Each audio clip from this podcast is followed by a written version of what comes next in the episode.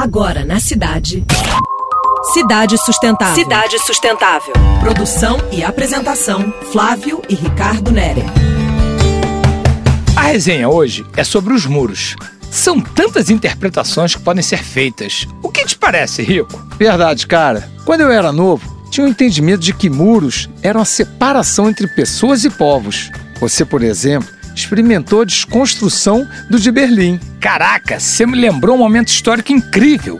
Eu estava na Europa naquela época. Uma amiga até mandou de Berlim um pedaço dele para mim. Você sabe, eu sou de 1961, um ano marcado por três acontecimentos fortes: a renúncia de Jânio, o incêndio no cerco de Niterói e o levantar do Muro da Vergonha.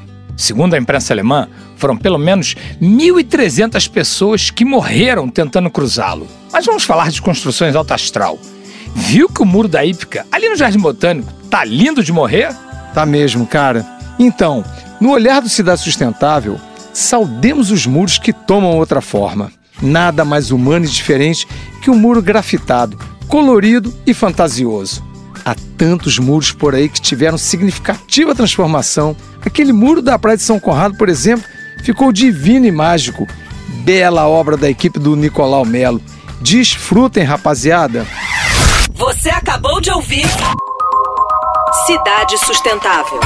Sua dose semanal de sustentabilidade.